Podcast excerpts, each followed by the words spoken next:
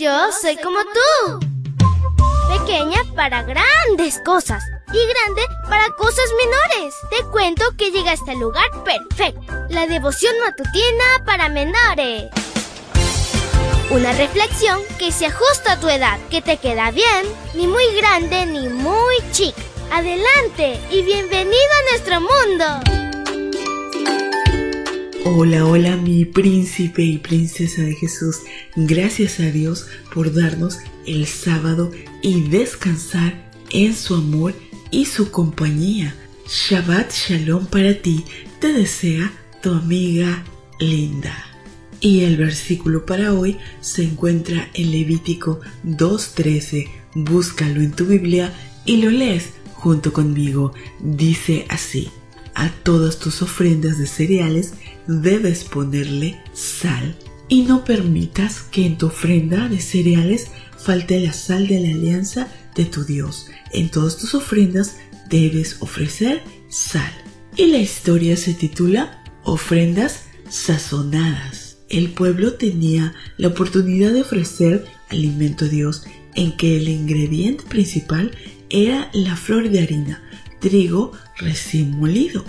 El resultado era semejante a lo que hoy es la masa de una pizza. Esta ofrenda les recordaba a los adoradores que Dios es tanto el pan de vida como el proveedor del alimento para el sustento físico. Un ingrediente primordial de esta receta era el aceite. Servía como sazonador y representaba al Espíritu Santo, pero el mayor énfasis era en la sal.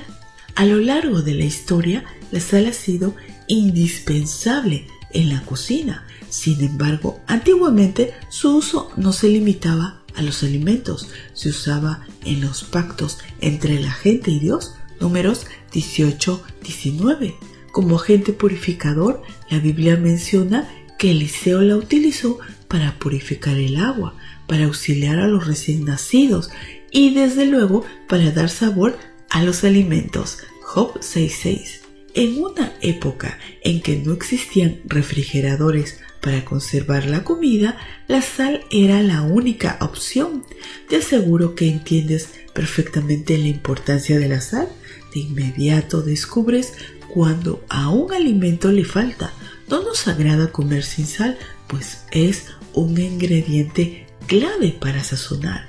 Este tipo de ofrendas siempre debían contener sal, así simbólicamente transmitía que el adorador ofrendaba voluntaria y gozosamente. Hoy nuestras ofrendas van acompañadas con la sal de nuestra actitud y alegría al momento de entregárselas a Dios. El apóstol Pablo escribió, cada uno debe dar según lo que haya decidido en su corazón y no de mala gana o a la fuerza, porque Dios ama al que da con alegría. Segunda de Corintios 9:7. Por otra parte, los ingredientes que nunca debían estar presentes en una ofrenda de este tipo era la levadura y la miel. ¿Qué característica tienen en común estos dos? ambos se fermentan y echan a perder la comida. En términos prácticos y en este contexto, la levadura y la miel representan entregar una ofrenda a Dios por obligación. Así que no olvides que tu ofrenda tenga el buen sabor del gozo de adorar a Dios. Querido Dios, gracias por este hermoso sábado que nos das. Hoy que vamos a la iglesia, adorarte y glorificarte. También que a través de nuestras ofrendas y diezmos podamos hacerlo con gozo y con alegría. Te lo pedimos en el nombre de Jesús. Amén y amén. Abrazo tototes de oso y nos vemos mañana para escuchar otra linda historia. Hasta luego. Hoy creciste un poco. Porque crecer en Cristo es mejor. La matutina de menores llegó por el tiempo y dedicación de Canaan Seventh Day Adventist Shores and Dear Ministry.